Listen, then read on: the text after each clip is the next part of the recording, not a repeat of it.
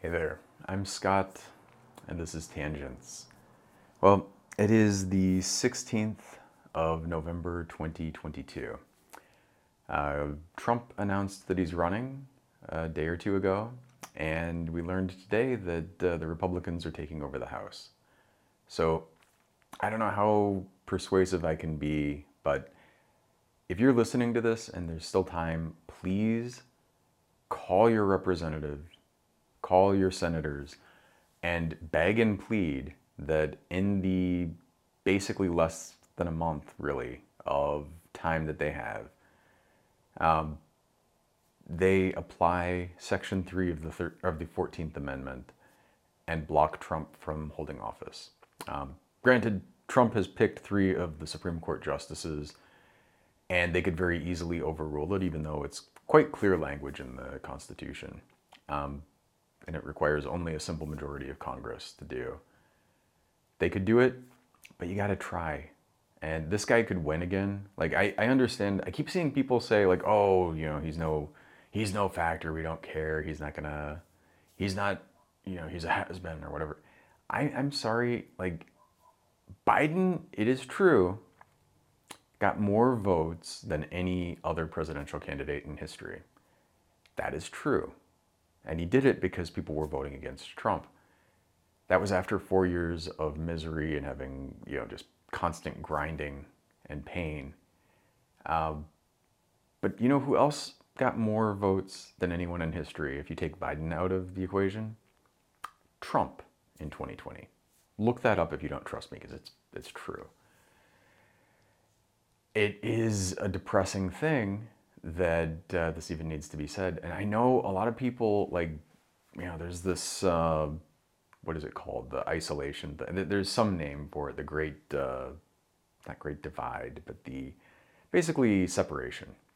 That people are sort of segregating themselves into different, uh, different regions, different, you know, micro regions based on their politics. And so you may very well not know anyone who would vote for Trump, or you might you might know plenty of people who would vote for Trump, but they wouldn't tell you. Uh, I think that's something that you have to consider. Uh, but they're out there, and they are num- they're quite numerous, and they are quite invigorated. Uh, he could very easily win again. And this is without even factoring in that a bunch of Republican state legislatures have passed anti democratic legislation, which makes it easy for them to manipulate uh, the outcome of elections, including places where they've got the ability now to override the popular vote in the selection of electors, which, again, you know, probably shouldn't be kosher, but who has the Supreme Court? Yeah. Um, so please, I beg you, call your representatives, call whoever you can, tell all of your friends and family to do the same, and ask to apply Section 3 of the 14th Amendment to block Trump. I mean, also in the, it would be nice, granted it's only a month, but it'd be nice to pass like some kind of real legislation to protect voting rights. Um, yeah, the John Lewis thing depressingly does not go nearly far enough. Uh, not that they actually even managed to, to do that, but we need more. There, we need something that actually addresses the stuff that the Republicans have done. Uh, fixing the Supreme Court is absolutely essential, and the window to do any of this stuff is going to close in like a month. Once that's done, uh, we may have the Senate, but what, you can't do anything really practically with the Senate alone. Uh, so we've got a, a, deadlocked Congress. That's not uh, not going to get a lot done. So with that, um, I, I, don't want to make this entirely about that. I, I wanted to talk actually tonight a little bit about shyness. And I'm picking the word shyness because social anxiety is a little bit um, a little bit too long and you might notice it's two words and my theme for whatever reason is one word and i want to talk about this because it's something it's something i've struggled with a lot throughout my life, and it's something I, uh, I, I talk about from time to time. I don't think I've talked that much about it that often, So it's probably worth a little bit of discussion. And I, I'm sure there are plenty of people who feel similarly or who've had similar experiences. And just by the nature of this experience, you don't want to talk about it that much. So I want to talk about it a little bit. Um, so I, I've pretty much all of my life. When I was a little kid, there was a time, very briefly, and this is almost like another person. Um, I would like get up at uh, family gatherings and get a uh, get an extension cord and use it like a microphone and like sing and dance and I you know and then at a certain point, yeah, I enjoyed that and I, I, I enjoyed the attention. At some point, I became aware in a different way. Like I had a certain like I, I hit a metacognition cliff or something, whatever that was. Um, I'm like much more aware of myself and other people and all this kind of stuff. And from that point on, it was a progressive thing. I mean, there are certain individual events that I could point to which kind of like ratcheted things up. Like, I, in, um, was it middle school? I think in sixth grade, uh, I was in computer science course. And the teacher like was was just asking questions. I don't think he meant anything by this, but he's asking questions. I answer, asks a question, I answer, and at a certain point, I, I, I you know, he asks a question and he's like, "Does anyone other than Scott?" And and he was he didn't mean anything bad by it. I'm sure it wasn't like an attack, but it left an impression. It left a really big indelible impression on me. Uh, that anyone other than Scott and he wasn't saying I shouldn't answer ever again, but it really like made me aware of this to such an extent. Again, this was sixth grade, that basically through the rest of school, um, with the exception of anatomy and physiology in high school, where we used to do these Jeopardy things, and there in the context, I kind of felt good about it. And it was one of these things where I knew a lot of the answers, and people wanted me on their team because I could answer the things. So there was some kind of like positive social reward for it. But other than that, other than that, I was pretty much never voluntarily answering questions or answering anything or reading papers or doing anything like this in school. And I couldn't say like how it went from and I'm not saying again it's not like that one event did it. It was sort of a gradual thing. It was something that kind of came on over time. And i can i can look at different eras in my life so to speak and see different levels of it right?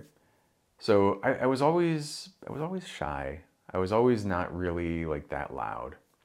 Um, always very uncomfortable socially. So like at lunch i would pretty much um, with the exception of middle school somehow in middle school i found a little uh, had a friend who was pretty probably the best friend other than maybe Gil that I've had in my life. Um, we it, it's funny because we had that two year window where we were very close friends, and then tried to keep in touch after I moved, and just it, you know, it was one of these things where it just didn't want to happen. My sister met another or met her best friend, still to this day. Uh, she was in I think fifth grade then, before middle school. And they are you know this is uh, in the 90s and they're still really close friends. They still see each other several times a year. Why is it that some relationships are like that? I, I think a lot about that. It's like um, why is it that gil and i who could very easily have just drifted apart why are we kind of um, connected in that way and then there are other people who even if you tr- like that one you don't even have to, obviously, you have to maintain things, you have to work on it, but it's, it just kind of wants to be. Whereas there are other people where even if you try, um, and even if both of you try sometimes, it's the weird thing, it just doesn't click, right? It just doesn't uh, gel in, in some way. And it, it's interesting how that uh, happens. I think it also kind of tells you it's important when you find those people that you kind of feel close to to stay close. Uh, but anyway, I, I, I had this. I had um, I have like little flashes of memories of different events. Like one of them was, um, I think it was sophomore English. And at the end, I had to read just like a one page essay. Pretty much nothing. Today I could do it and I wouldn't care that much, but at the time, this was like massively anxiety inducing. It, it's, in fact, still, I've told this story many times, and still to this day, this is decades ago, but still to this day, just thinking about it has me like feeling anxious, which is stupid, but it, you know. Um, and I'm like two thirds of the way around the the classroom was kind of shaped in a U. Started over in this corner, I'm over here. And as they're going around, yeah, I, I started out not being too excited about it, and then I'm like getting more and more nervous, and my my throat is like clenching up, and my upper lip, for some reason on the right side, is like twitching, like just fluttering. It's coming closer and closer, and my eyebrow is like doing the same thing, and it's just like as it's getting closer, and then finally I just said I didn't do it because I, it was just overwhelming no, and it's one of these things also like you could talk to the teacher in retrospect. Not that big of a deal to do. Could have talked to the teacher, and I'm sure she would have understood, and all this other stuff. I ended up having to take that semester of, of school of class of English again, which really sucked. I don't know if you've ever had to retake a course. I do. I, I've. It convinced me honestly that part of the reason that some people hate school is like I took. Um, I took uh, two years of biology, biology 1, 2, and biology 3, 4 in high school. And when I did that, there were people who took something, and they did this with math too. They had like, instead of one biology 1, 2 in one course, they had biology 1A, biology 1B, 2A, and 2B, or math 1A, 1B, 2A, 2B. And they took that same one year course and spread it out over four years. And I'm, some people certainly need it at that pacing, but I, am convinced that some people got into that track and things were so slow and painful that they just like couldn't stand it and then probably like checked out. Uh, because it, it was miserable retaking just that one semester of class. I don't recommend it. I also retook, similar reason, I took chemistry uh, 113 and on all the exams, somehow you know, A's, A's, A's, real, in fact, strong A's. But the the lab for that course, I don't know how it happened, and I'm sure it was in the syllabus, but I didn't know how to turn in my lab results or my labs, which was really just like put the lab in this like little slot in the hall. Somehow I missed that. And I didn't want to ask. I was too shy to ask. So at the like at the point where we got to the withdrawal deadline in the semester, I had a zero on my lab reports. And I went to the professor and I, I was like, you know, I, I want to withdraw. And he looks at my test scores and he's like, what, why? And then he looked at my lab reports and he's like, oh. And that class I retook and I, I don't think I got a C in it. I think I got a B, but it was painful. Like those same exams that I took and was you know, solid A's. It was just like, I, I don't know, when you retake that course, it sucks so much. I think it's it's an interesting thing because you want things to be sufficiently challenging, but you don't want them to be so challenging that it's overwhelming. It, it, in fact, it's kind of it's kind of related in a weird way to like a CBT um, exposure therapy type thing. You know, you want to expose yourself to something where you're actually stretching, uh, or if you're doing exercise, you want to be pushing yourself. You don't want to be lifting zero weight and not getting any anything out of it. But you also don't want to try to lift so much weight that you can't physically do it. Or you can do it, but only through massive exertion that ends up injuring yourself. Um, so this is a this is a thing. You have to kind of find the balance. And I don't know, somehow over time, uh, through teaching and through presenting and through various things, I've developed a certain level of confidence in uh, in my, you know, myself socially in a professional capacity. So if I'm talking about stuff that I know about, if I'm talking about stuff that I have some expertise in, if I'm talking about certain things that I have very strong opinions about, I can actually do it. You know, and, and the, context depends here too. There are things where like online, very vocal, and in more of a social situation, you know, if I went to an LD meeting, I'm probably not raising my hand that often. It's very uncomfortable there for me. Uh, I have done it, but it is not my favorite situation. Even if I'm going to say something that everybody agrees with, and uh, and that needs to be said, I just hate it. I really loathe it. Uh, it it's kind of a funny thing because I ran, I tried. Well, I don't know if I could quite say that I ran. I tried to run for Congress uh, in 2018. And I really don't like a lot of that, like that shaking the hands and giving speeches and wearing suits and all that shit. Not really the thing that I'm the best suited for. But I felt, I felt some kind of like uh, pressure to do it. I felt like, not like people were pressuring me, but I felt like, you know, a moral, ethical obligation to do it. Like, yeah, it was a moral imperative or I, I think it is still a moral imperative for the people who want to change things to work on them. I, I think that's important. Um, and you know, you can you can kind of overcome stuff to some extent with that, although it was still never really. Yeah, I, I mean, if you if, if it was at some event at the Capitol lawn, and people are kind of in that mood, I can go out and like talk to people a little bit, but I really I have to overcome a lot to do it. Like and once I get doing it, like you'd probably it's actually kind of frustrating because you probably wouldn't know that it's such a anxiety inducing thing for me. But that one I can I can like do. And you know, there are a lot of things like that that I'm I feel they're in that category of like they're hard, but they're doable. Then there is the the one aspect of my life where I really struggle still to this day, and I still have uh, pretty much the same level of social anxiety as I had, you know, when I was 20. And this is like expressing interest and you know asking somebody out, that kind of thing. Um, yeah, in, in in the context of like a Bumble or something like this, I can kind of kind of do it, but I'm really uncomfortable even just in text.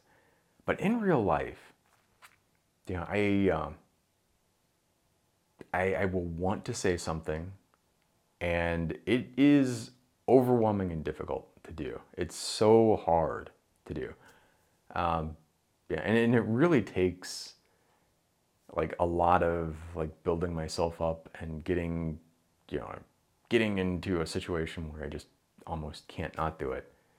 And I've had enough kind of negative experiences about actually overcoming that and then uh, getting, yeah, I, I, mean, a lot of people are just kind of nice about it.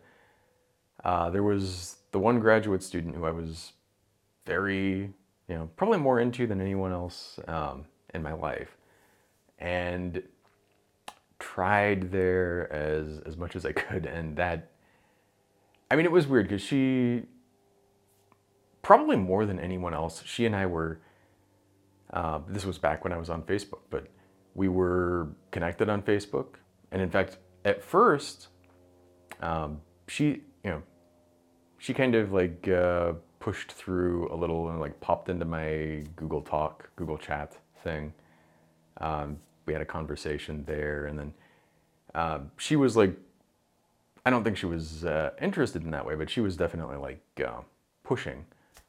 And we were Facebook friends, and then I expressed interest, and then we were not face not Facebook friends, and then um, like a year later, Facebook friends for a while, then uh, then not, and it went back and forth like probably three or four times, and um, and then finally, and all of those times, like she was the one that kind of initiated and that last one, I actually, uh, well, I think she restricted me. So it was like, you can still be friends, but you're seeing a limited view. And then finally, I just blocked no, I blocked her because not because I, I didn't want to see it, but it was just like um, I don't know. It was very stressful for me because it was like here's this person and you have this kind of um, like compulsive almost need to to say something to or to spend time with or to engage with.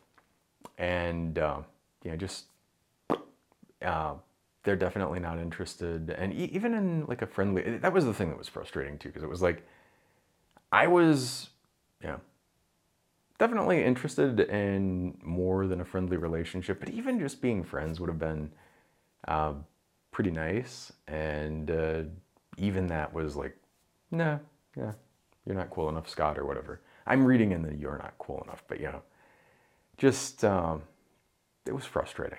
It was really frustrating.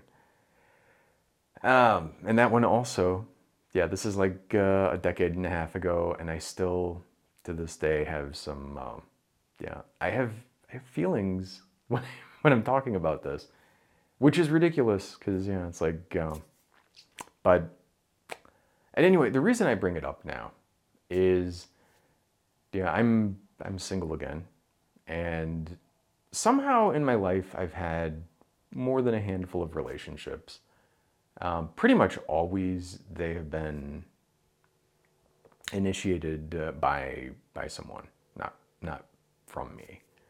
Now, and I'm I'm I'm very easy once I get kind of like over the hump there, but expressing interest and I mean to the to the point actually where even when there have been people like my last um, last relationship, even uh, when um, you know, sort of we talked later and was like, you know, I, I didn't know if you were interested because you did. And that's the thing, because I'm like, I'm so paralyzed in some ways. And it's not even, paralyzed doesn't even quite capture it because it's not like I'm sitting there like, I want to say X and I can't. It's like in the situation, I just am like, ah, you know, like there's nothing. I, I have the desire to do something or to say something or to whatever, but it's just like a vacuum. Like you're pulling on a vacuum and there's nothing to. And it, it's frustrating because if it's somebody that I'm indifferent to, or you know, it's much much much simpler by far. And it's one of these things where I don't know. I uh, I just kind of think about it, and it, it's frustrating for me because also like I I really hate these dating apps. I've never, despite having this social anxiety, somehow I've never been in a relationship out of one of these. I've gone on dates from them. Uh, never really have been with somebody there that I was very excited about, and I've never had a second date. Is that true? Maybe one time I had a second date out of one, um, but pretty much like just no. And, you know, so somehow I feel like I want to meet someone in real life.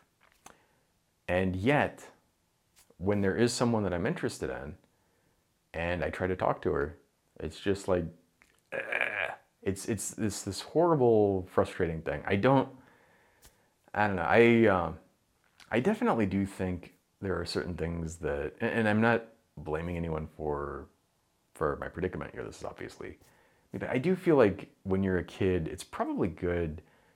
Uh, I think Gil mentioned that he was like having his kids go up and ask people time, like what the, what time is it? Things like that, like little things to like push people out and get a little comfortable just making a simple because there's it's kind of a silly thing because it's like asking the time very no very low stakes you have a desired piece of information that you're getting from somebody and you have to sort of negotiate that and get comfortable doing it. And uh, I think it's something that's worth doing. Honestly, I think it's something that um, you know, like pushing a little bit is probably good there. Um, never really had that. I would have been, to be fair, I would have hated it if if someone suggested it to me as a kid. I mean, like even now, like to go up to somebody and ask what the time is I, I, I, my, my throat is clearing is closing up just thinking about that as stupid as that is it's it's weird because i don't think it comes across how uncomfortable i am in a lot of situations, and I'm, there are situations now, like many situations now, where I'm kind of okay. But there's like a line, and you go past that line or go anywhere near that line, and I'm just like, ah, and it's it, it's not even it's not even just like oh I find uh, this person attractive and want to say something to her, or want to you know try to figure out is she available? Is she interested? Is this something that that kind of situation is like ah, you know?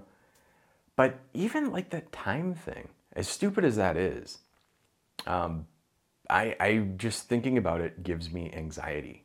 There are a lot of situations like that, as stupid as it is, that um, yeah, and it's it's one of these things also like I know it's it, it's frustrating because and obviously like we are not uh, by any means rational beings. This has always bothered me because even as a kid, I knew rationally like there's nothing to be anxious about. There's no reason to uh, to be uncomfortable about speaking in front of people or asking people things or any of this. I knew that, and yet you get in that situation or even think about it, and it just like ah, it's painful. It's physically painful, and it's so it's so frustrating too because it you know there's a there's a curve right when you don't really care that much and you're not that interested not that hard if it's a time you know it's a little difficult but it's not like but if it's like flirty kind of stuff or expressing interest or asking somebody out and you really want to do it all the like exponentially more like to the point where it's just this overwhelming like ah. and then afterwards um, there's this pattern of just like feeling like shit about it and feeling like, oh, I fucking, you know, like, oh, just to the point where why didn't I just figure that out? Why didn't I ask? Why didn't I? And then I'll talk with uh, I'll talk with my therapist in a couple weeks about it, and it's like it's gonna be like, I don't know. Like she'll say, well, why didn't you just do this? And when she's saying it, it's like, yeah, that's obviously a thing that I could have done. And yet somehow, even with a, even with planning and preparation, I, I just am super anxious about it and you know, I have a stupid amount of discomfort and difficulty overcoming that. And it really annoys me. It's one of the most frustrating things in my life, really. And it's also like, um, you know, if I was going to, if I was like able to live essentially indefinitely and I wasn't like aging wasn't a thing and all this, I do have confidence that on a certain long enough time scale, I could figure this out. Um, probably meet somebody and probably like, but the problem is like I feel more and more the clock ticking, and I feel more and more um, like the people that I'm interested in are, you know, I. It's not that I'm not interested in people who are my age, but I'm definitely more interested in people who are, yeah, like a decade younger than me, which Still, I mean, by that weird uh, half your age plus seven thing works, but it's it's it's frustrating and it's worrisome because it's like, well, as I'm getting older, that is getting weirder. Now, I granted, I did I did know someone who, incidentally, is now a professor, which is crazy. I knew her when she was 21, and she was dating a dude who at the time was my mom's age, like in the mid 60s. This is over a decade ago, um, which is also crazy. Time is so fucking weird, but um, that was that was weird, and yeah, I mean, there's a well, there's a situation. It's just like it does exist, but I would be like even even being like mid 40s and talking to like being interested in someone in their 30s feels a little off like I feel a little bit weird about it. Uh, I can't imagine being like in your 60s and in a relationship with somebody who is literally his daughter was her age. You know, I mean, we were at my roommate at the time's uh, birthday party, and she was there, and he was there, and my mom was there, and I'm I'm sitting there looking at the table, and I'm looking at her, and I'm looking at this dude, and then I look at her, and I look at my mom, I look at this dude and my mom, and I'm like, you two are the same age. And even at the time, I was I was probably like late twenties. I don't know. And you know, it's just like holy shit, what the fuck. Um, but anyway, yeah, not that. So you get you get stuff like that. I feel the I feel the time pressure. I feel like some weird, just general. I feel also like um, I don't know. I, I don't have a lot of social interaction anymore. And, you know, on campus at least you had some. Um, but now, and especially with like work from home and all this kind of stuff, I basically the only people I'm interacting with are pretty much baristas and waitresses, which is definitely a weird kind of um, kind of dynamic anyway, because yeah, you have people who have this sort of job where they sort of have to perform a certain amount of um, of you know like friendliness, which you know it's it's weird and it's awkward, and you don't want to feel like oh is she just being friendly because of this and you know and then you know, I, I wish that I had uh, more contacts with and, and yet I say that and yet I'm not going to go out and like find a flight club or find uh, some group that, you know, it gives me anxiety. It, it, two things. One, it gives me anxiety to do that. And two, as stupid as it is, it's like, well, I do I want to be with the person.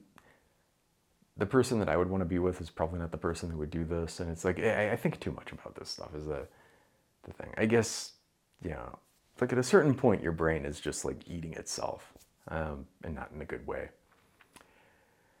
Hi. This is this is an amazingly. I, I don't know how this is going to come across uh, for you, but yeah, if uh, you could, this is an uncomfortable conversation for me. And when I say that, I mean my respiration. Like I don't know if you can hear me breathing. Respiration is deeper, heavier, um, shallower. Maybe that's the right word. I can feel like tension in my chest and my neck and my stomach and it's an uncomfortable, like physic- physically and physiologically uncomfortable conversation, and um, and it's frustrating. It's just so frustrating. And it doesn't help also. So uh, today I took my, uh, I was scheduled to take my um, I, my instrument check ride, and went in, and some of the oral exam was pretty solid and then we, we got to a couple places that were pretty bumpy, kind of made it through, and then got to the weather, and there were a couple things. I was just like, I, I could not answer a question, and I could, I could have, to be fair, I could have Googled it, I could have found the answer, and but it was definitely like not a good um, situation. And finally, I just kind of said like, you know, this is, I could do this, but I'm not gonna, you know, I kind of in some sense disapproved myself, I guess, but um, she was being extremely, extremely generous. My my DPE uh, was, you know, trying to trying to help a lot, which was kind of funny because she was also explaining how um,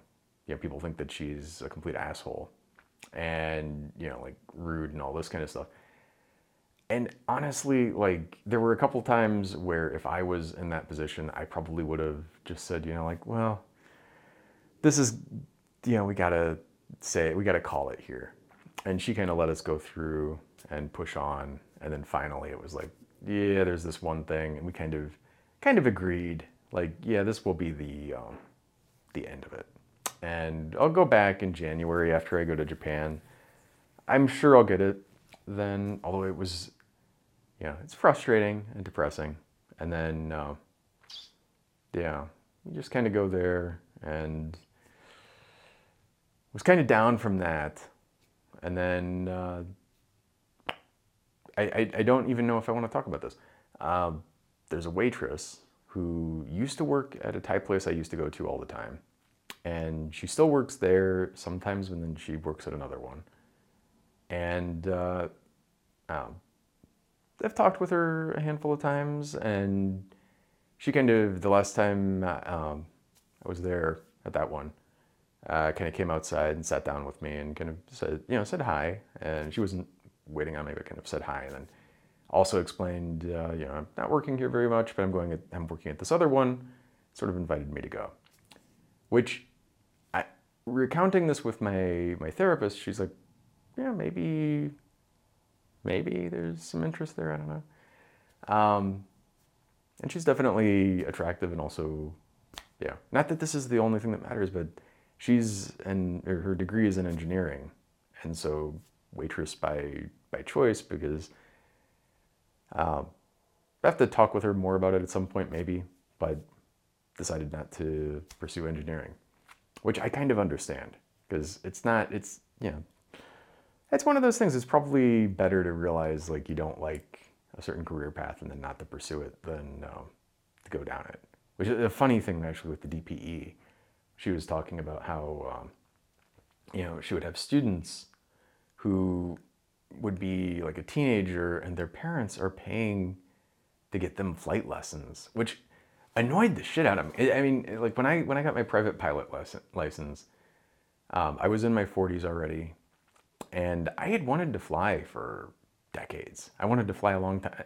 In fact, when I was a little kid, I made little model planes. I wanted to, you know, wasn't into the like military part of it, but really like flying fighter jets and that kind of stuff always appealed to me and I, I, just could not afford it until recently. And strictly speaking, I can't afford it now, but it's to the point where I can actually make it happen. And for the longest time, it was like not a thing that I could do, and um, it's just frustrating, you know. It's like these kids don't want to do it. Their parents are forcing them to do it, and they're spending a lot of money on it. And they're also like not doing a good job of it because they don't care and they're not interested and it's just like why it's such a weird thing like these and these kids if they do go down that career path they're going to be miserable they're going to hate it and they're going to resent it. Like it, you can make a decent amount of money as a pilot but it's not that great also. And being a pilot is cool but if you're flying like commercial jets you're kind of like a bus driver a little bit at a certain point. Like you know, a well-trained highly skilled much better compensated bus driver, but you know, there's some, yeah, some nuts and bolts to it are not that dissimilar from that. Kind of like being a doctor is not that dissimilar to being a car mechanic. It's really well trained and specialized. But, you know, not a, not a profession that you should probably just enter because your parents want you to do it. But anyway, coming back, um, was at the at the other restaurant that she invited me to, and she happened to be there. The second time I've gone, and I, I just so desperately there like would like to have a conversation, and not not even like it's not like I'm like oh yeah we're totally uh, well suited for each other or any of this. Just like to to kind of suss things out and see like it, it is I mean, for all I know, like she could be gay, she could be married, she could have kids, she could be completely unavailable in like 15 different ways. And maybe we wouldn't get along at all outside of this context. Maybe, you know, maybe it is just, but it'd be nice to have the social skills to somehow, um, like I, I, I've, um, I've had a couple of friends in my life who are, they're, they're a the social hubs like you know if you in fact if you are a younger person and you're watching this or listening to it and you're having trouble socially there are people you can find where if you know this person and you get plugged into their social group you suddenly have half a dozen friends and a bunch of shit to do maybe more and you'll have a lot of stuff you know if, if it's something that you're interested in try to find like it's weird I guess. I, I've never found them like out of a deliberate search, but when I've happened to find these people and become friends with them, it opens up your social life in a way that nothing else does, really. And uh, I strongly encourage you to find those people. Those are really nice people to know. But they've also been frustrating a little bit because they're so, like, I mean, not that they're always the same people, but the ones that I've known, and one in particular the the one that I've known the most recently, he is so cool and so like comfortable and adept at just navigating social situations that like one of the things that gives me a lot of anxiety. This is the stupidest stuff. This is dumb. But this gives me like night sweat kind of level. I, I mean, I'm, I'm not really exaggerating that much. I'm at a group, I'm at a table. There are a lot of people there, like 10, 20 people eating. And I want to leave, right? Or I have something to do or whatever. Getting up, saying, hey, thanks, good night, and then getting the fuck out of there negotiating that like what i just said kind of is a thing that you could actually do and it'd be fine and yet somehow negotiating that gives me so much anxiety i cannot describe and to, to the extent that more than a handful of times i would be in that situation and instead of leaving when i wanted to leave i would just hang on until like the end of the night and i'd be one of the last people out sometimes I like that. Like sometimes I'll, if I'd be at a party or something, I always enjoy that feeling of kind of being in the uh, behind the curtain, sort of there before everybody else gets there and there after the core people leave. I like that. But there have been times also where I just wanted to go. And, uh, but I, I either wouldn't or somebody else goes and then I like glom onto them. I'm like, they're leaving. Okay, shit, this is my opportunity. Got to take it because otherwise I'm not going to be able to do it. And you'd watch, you know, the, the guy I'm talking about, he would just say, like, yeah, it, it was, it sounds stupid, but somehow he'd just get up, say, hey, everybody, uh, have a good night and whatever, and leave. And it was like magic to watch because it's like, this is something which to me it's it's like solving 20 Rubik's cubes simultaneously, blindfolded uh, with your toes, and like, what the fuck am I even supposed to do here? Like that that is the level of weirdness and complexity I have there, and then you watch somebody else do it, and it's like, click click click click click, like effortless, effortless and smooth, and it comes off well. And I, I simultaneously like I, I, I don't resent the people that do this, but I'm like I have a certain amount of admiration and I have a certain amount of why why the fuck can I not do that and be comfortable with it? And yeah, I guess to some extent these are skills that you can work on and they're things that and I've to some extent gotten better at it over time. Like now now when that happens, I still can like I can like force myself a little bit, but it's so uncomfortable. You know, I, and then back when I was younger, I mean, I would go to parties and which is another funny thing because there was a time when I was really young, never got invited to parties. And then there was a time where I kind of had a lot of parties that I was getting invited to. And then at a certain point I just didn't want to go to the parties because I'm not not enjoying them that much. And it's it's a thing like you go to enough parties, they're kind of very similar. And also, I've never been a huge fan of like drinking a little bit. I can kind of tolerate, but like party drinking never really appealed to me. And those parties are not nearly as enjoyable. I think if you're not drinking, and I'm also not very comfortable socially. I don't know if I don't know if I've ever mentioned that before, but I'm not very comfortable socially. And I, I would go to these parties and I would be like uncomfortable. But then I want to leave. And this is Again, a stupid thing because it's all in my fucking head. Like nobody gives a fuck. You have the thing where you can just like leave and nobody gives a shit. It's normal even. But I would want to say goodbye to everybody that I knew there. And so what would happen is I would start saying goodbye. I'd go around and then like 45 minutes later I'd say goodbye to somebody. And the first person I said goodbye to was like, "Hey, you're still here. What the fuck?"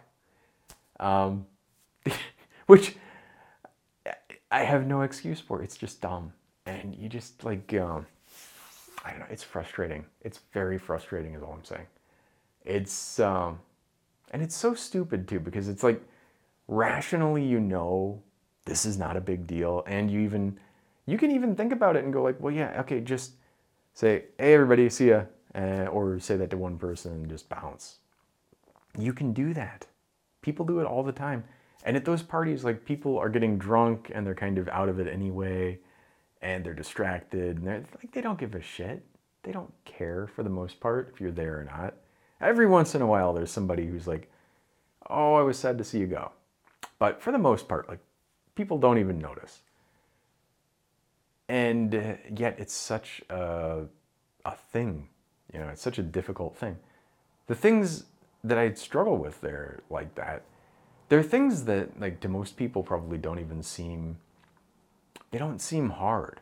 You know, it's, it's, it's kind of the frustrating thing about it because I imagine it's like, and I don't, I don't mean to diminish people with actual like physical disabilities here, but I've known people who have like difficulty walking or they have some kind of like a neuromuscular thing or they have something where they have the disabled placard, they park in the disabled parking, um, or the, uh, I shouldn't say disabled, I guess I should say um, accessible, maybe is the right term. I don't know what the right term is, I'm sorry. But they would park in the accessible space and all of this, and then they'd get shit from people, and it'd be like, yeah, they have a problem and you just can't see it. It's not obvious. And maybe, you know, understand like people have invisible problems sometimes. And again, I'm not like trying to elevate my level of social discomfort to actually having a physical problem like that, but it is similar in the sense that it's invisible and also like frustratingly it does it, sometimes it's obvious but often like it I'll talk to people about it and they have no idea that I'm anxious about shit. And so it's like you, you just think I'm being weird because uh, I don't know why. Or maybe not even weird, maybe you just think I'm standoffish or I'm not interested or what whatever. And in reality it's like I have this like overwhelming just anxiety about certain things. And it's it's random too. Like sometimes sometimes the same thing that was fine yesterday will be almost impossible today. Um, and sometimes it's, it's weird stuff like going to the grocery store. Well, often it's not a big deal, but every once in a while, like it is overwhelming to the point where I just don't want to do it. Um, and it, it's so strange. And it's also like, if I do push myself to do it, I don't think there's any way that somebody watching would be aware. Unless you're like, if I told you in advance, maybe you'd be like, oh, well, now that I know this, I can see that. But if you didn't, if somebody didn't tell you, like, I don't think it would be obvious at all.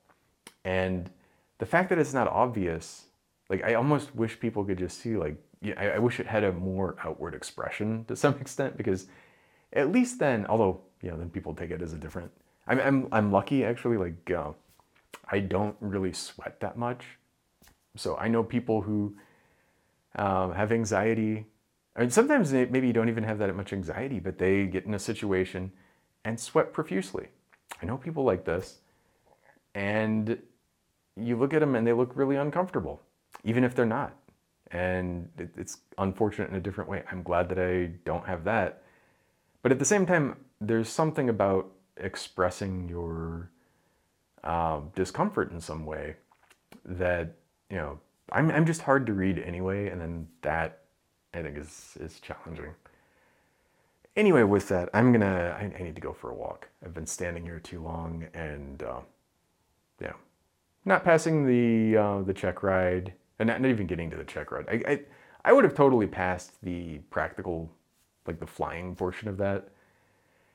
Not passing the oral was just. Uh, also, like I, I've taken two of these tests, and because I did the private pilot one, I got like high 70s on that. I took the instrument one, I got like low 80s on it. And I used to be the person that would get, you know, I, I would either get 100% on the test or I would get the highest score in the class. Was like pretty much just from going in and paying attention and not studying.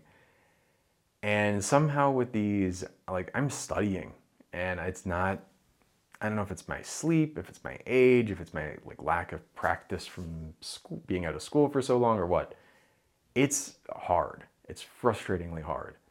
Um, similarly, Japanese, man. I the last time I had Japanese um, on on Monday, I took uh, or I had a, a lesson, and that was the first time where I was kind of reading stuff and I didn't feel like a complete baby, because up until then, and I still you know, but this one day, I, and I think it's because my instructor there put together lessons, or maybe it was just I got to like a certain point or whatever it was it actually felt good.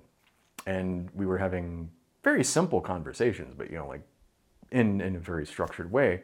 But could go and ask some stuff and do some stuff, and it was kind of nice. And other than that, it's it's been so like just feeling like a baby. Like you're sounding out the hiragana.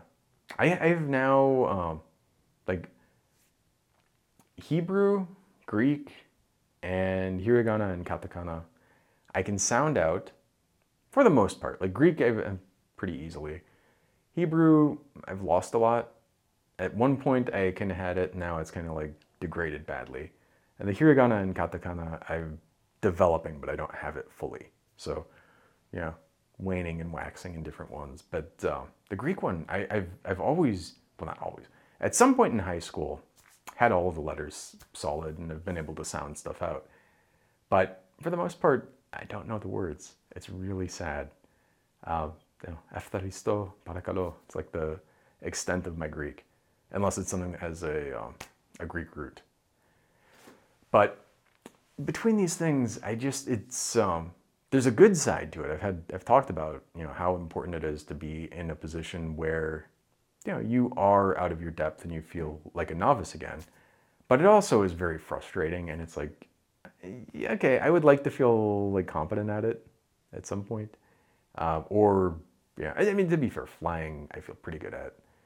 Although the tests, like, uh, I, I really fucking hope I figure this out in my, like, either the instrument one or the CFI or whatever, some future one that I do. I hope that I'm just not feeling like a complete schmuck because I, I feel shitty at it.